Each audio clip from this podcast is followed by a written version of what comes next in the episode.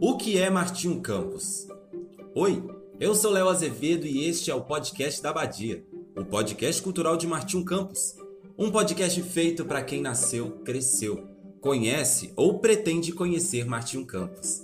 Agora, em um novo formato, para falar sobre a nossa cultura local de um jeito diferente. Mas afinal, quem foi Martinho Campos? Martinho Álvares da Silva Campos, Martinho Campos, nasceu em 22 de novembro de 1816, em Pitangui. Ele é neto de uma figura conhecida da região, Dona Joaquina de Pompeu. Martinho Campos teve uma carreira política ao longo da vida, alcançando cargos de relevância, como presidente do Conselho de Ministros em 1882, durante o segundo reinado do Império do Brasil. Outro ponto importante é que Martinho Campos também ficou conhecido por seus discursos inflamados, chamando a atenção das pessoas da sua época e lhe rendendo homenagens. Trecho do livro A História de Pitangui, escrito pelo Monsenhor Vicente Soares.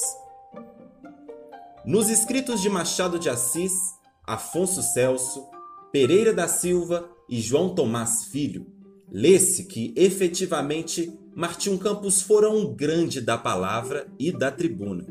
Soube elevar bem alto o nome de Pitangui, por isso tem seu nome ligado a uma das principais artérias da cidade. Rua de Cima era seu nome, depois Rua Direita e hoje Rua Martim Campos. São preitos de homenagens rendidos ao ilustre pitanguiense, ministro do Império.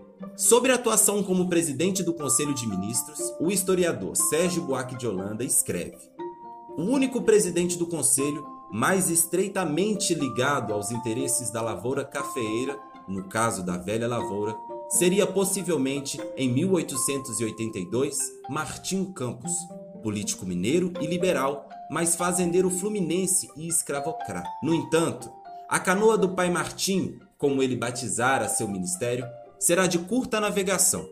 Só sobrará dentre seis meses, atingida de morte pelos próprios contrastes que carregava no bojo.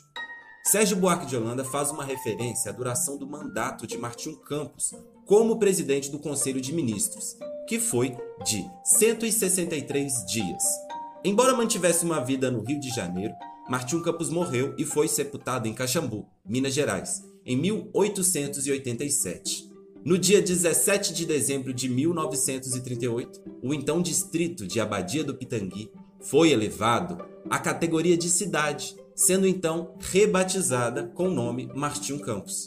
Hoje, Martim Campos é uma cidade que faz, em dezembro de 2021, 83 anos e está cheia de energia para escrever sua história, sendo para você Martim Campos ou simplesmente Badia.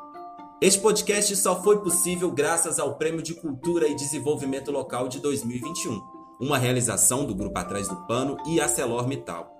Saiba mais sobre o nosso projeto nas redes sociais. Procura lá, arroba podcast da Badia.